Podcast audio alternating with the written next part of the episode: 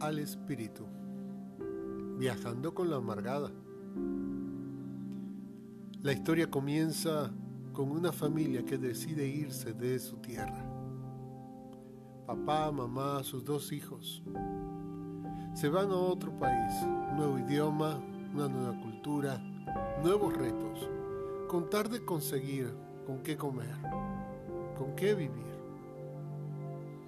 Es allí donde sus dos hijos consiguen dos mujeres, se casan y la familia estaba feliz, reinaba la paz y el amor. Con el correr del tiempo el hombre muere, el esposo.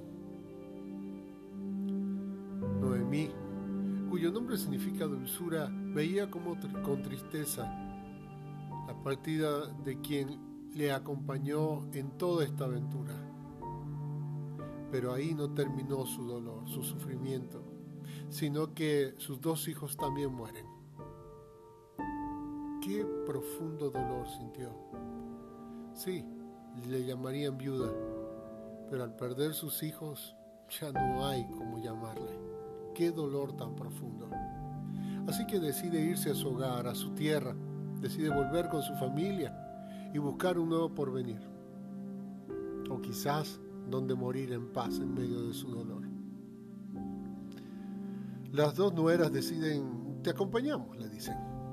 Vamos a acompañarte. Pero Noemí dice, no, regresen. Ellas llorando dicen, sí, te vamos a acompañar, regresen. Allí es donde una decide, yo me, ok, yo me voy. Llorando, se despide de Noemí, habían sido mujeres que amaron a Noemí, amaron a su suegra, habían sido mujeres leales a sus esposos y también a, Noemí.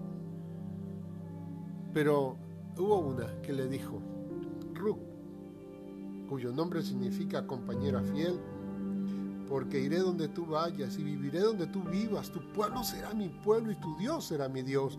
Moriré donde tú mueras y allí seré sepultada.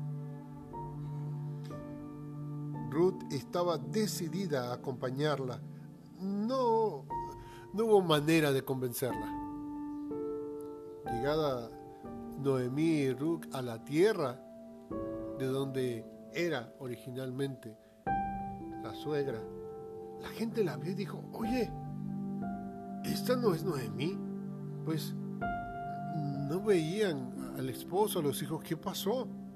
Y ella no me llamen más Noemí, no me llamen más Dulzura, llámeme Mara, porque el Todopoderoso ha colmado mi vida de amargura. Ahora imagina por un momento, Ruth ha viajado con ella ya bastante tiempo, ha convivido con esta mujer, ha convivido con una amargada y decide acompañarla y decir, estoy contigo, estoy contigo, no importa lo que hagas, así me digas que me voy a morir, que te vas a morir, que vuelves a tu tierra porque pues quieres morir en paz, yo voy a estar contigo. ¿Estás dispuesto estás dispuesta a acompañar en este tiempo de cuarentena? Acompañar a aquellos que quizás no tenías tiempo porque estabas trabajando, ocupado, que están amargados, heridos por muchas situaciones que vivieron o que viven. ¿Estás dispuesto como Ruth, quien se puso a trabajar para conseguir alimentos en la casa? ¿Estás dispuesto a hacer algo por ellos en vez de decir algo y reclamar su amargura o su dolor? Muchas veces nosotros cerramos las puertas a los corazones de aquellos que están sufriendo porque somos como los que le agregamos sal a la herida. En vez de ser aquellos que en silencio acompañamos y hacemos cosas para ayudarles y que recobren la alegría y la dulzura que tenían antes, muchas veces lo que hacemos es reclamar y hablar en nombre aún de Dios y decirle, ah, tienes que estar alegre y feliz. No, Ruth más bien acompaña y decide, estoy contigo hasta el final.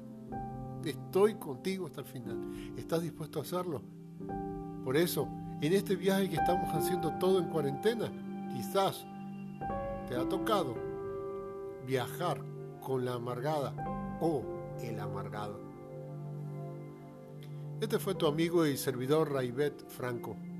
Gracias por acompañarnos en este tiempo de plática, de tertulias, que va directo al espíritu. Cuídate.